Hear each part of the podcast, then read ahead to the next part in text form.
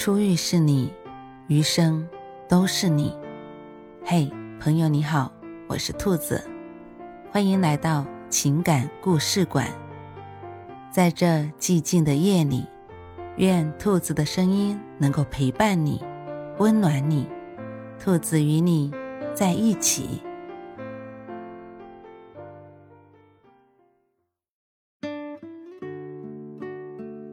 婚姻里做彼此的配角。从小时起，我就是一只欢快的报喜鸟，喜欢把自己的每一点成绩第一时间分享给爸妈。看到他们嘴角唇边流露出开心的纹理，露出太阳一般灿烂的笑脸，我感觉自己做了一件了不起的大事，幸福感满满。跟朱宇结婚后，家的范围扩大了。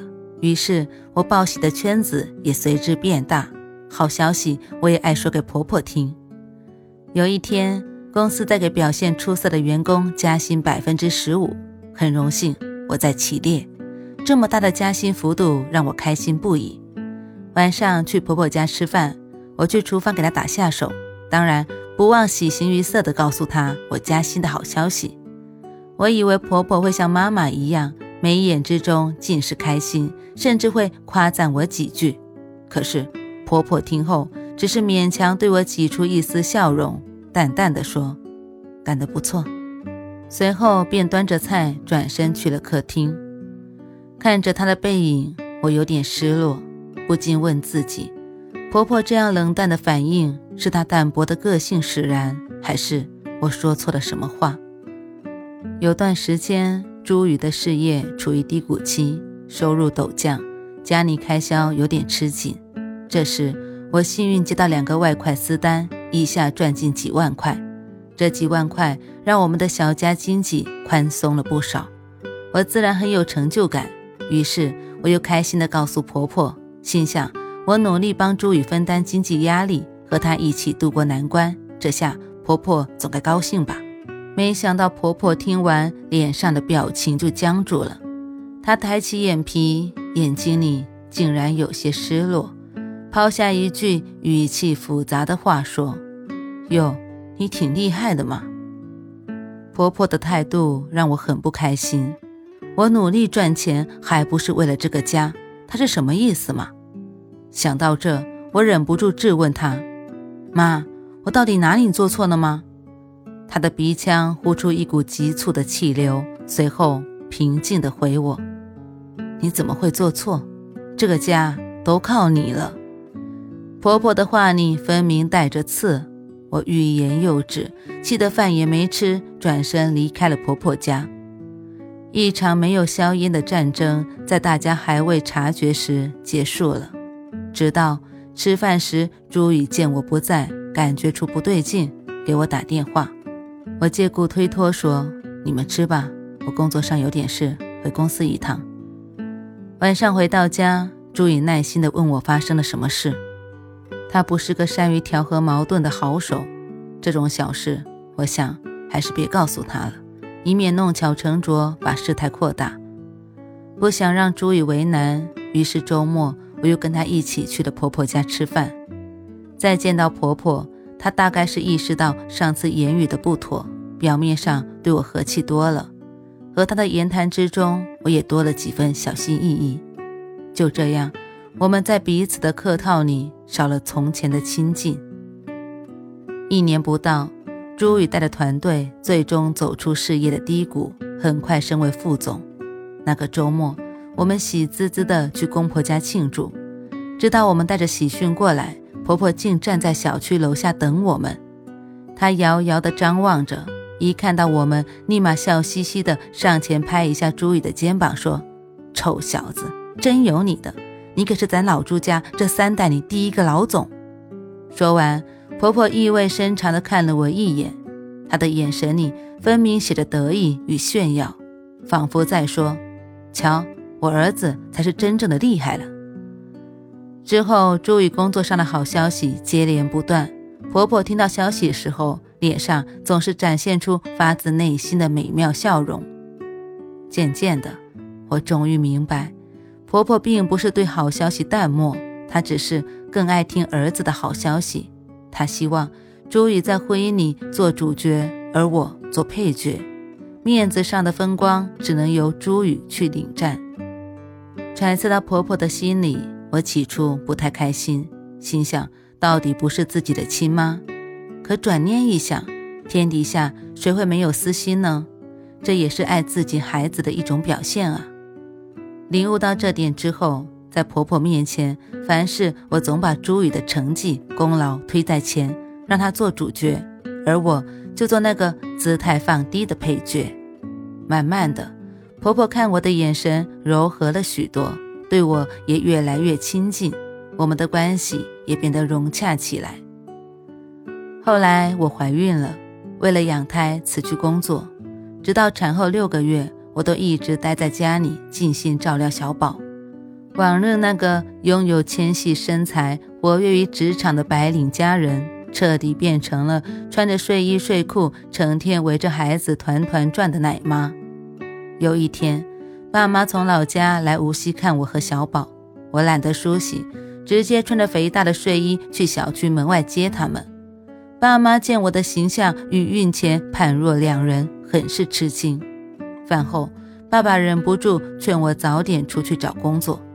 朱宇以为我爸担心我们小家的经济压力，他自信地宽慰我爸说：“爸，放心吧，我的收入足以养小雅和小宝。他喜欢孩子，就让他安心在家带吧。”没想到，一向温和的爸爸提高了音量，语气也变得不那么友好。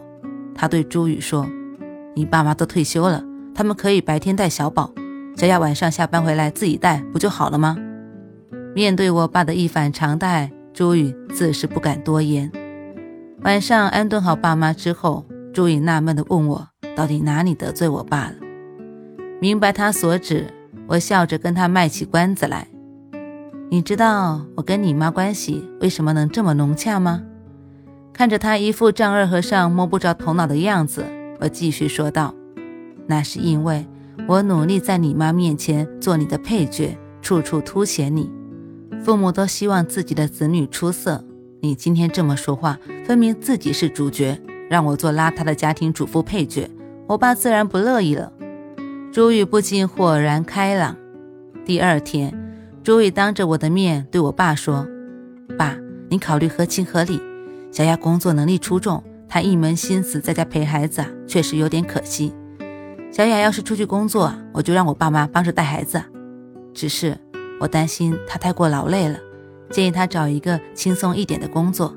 当然，小雅想在家多陪孩子的话，等孩子大点再出去工作也可以。这得看小雅自己的选择，我全听她的。朱宇言语诚恳，让爸爸的态度缓和了不少。他向我投来询问的目光，我看着他欢快地说：“多谢老爸为我着想。”我想再过两个月，等小宝彻底断奶之后去找工作。爸爸这才欣慰地笑着说：“要保持优秀的姿态，该工作工作，该减肥减肥。”知道了，老头。我上前轻拍一下他的肩膀，笑得没心没肺。后来我找到一份不错的工作，告诉爸妈后，他们很高兴。年底的时候，公公不小心得了肺炎，婆婆家里医院两头跑，忙得不可开交。那段时间，我又在赶一个重要项目，没法请假，爸妈便主动提出到我家帮我带小宝。那些天，爸妈白天带小宝累得够呛，等我们下班了，小宝一个劲的找妈妈。为了不打扰在书房里加班的我，朱宇便主动承担起带小宝的任务，每晚使出浑身解数陪小宝玩，累得快要直不起腰。这一切，爸妈都看在眼里。这个项目的成功验收，成为我晋升项目经理的一个重要砝码。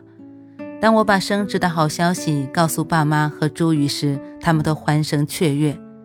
感谢亲爱的爸妈做我坚强的后盾。我满脸堆笑地对爸妈说：“爸爸呵呵地笑着，别忘了感谢你老公。要不是他这些日子啊陪小宝，让你安心加班，今天你可做不了这主角。”朱宇一副很受用的样子，继而又语气讨好地说：“爸，小雅永远是我们家的主角。”公公出院后，我们一大家子在饭店搓了一顿。饭桌上，公婆向我爸妈敬酒，感谢他们这段时间帮忙带孩子的辛劳。随后，婆婆又端起酒杯，笑盈盈地跟我说：“来，祝贺小雅升职，小雅很厉害啊，现在是经理了。”我和婆婆碰了杯，故作轻描淡写地说：“妈，我才是个小经理，朱宇才是真厉害呢，他都是副总了。”婆婆听了，开怀大笑。不经意间，我和朱宇的目光对视，我们不约而同地端起酒杯，一阵清脆的碰撞声。来，为我们成功扮演了彼此的配角，干杯！我轻声地在他耳朵边说：“一桩美满的婚姻，必然是夫妻的一唱一和。婚姻里，谁也做不了永久的主角，所以。”不妨适时的做对方的配角，你会发现这更能维护家庭的和谐美满，与相爱的另一方共同弹奏出琴瑟和鸣的华美乐章。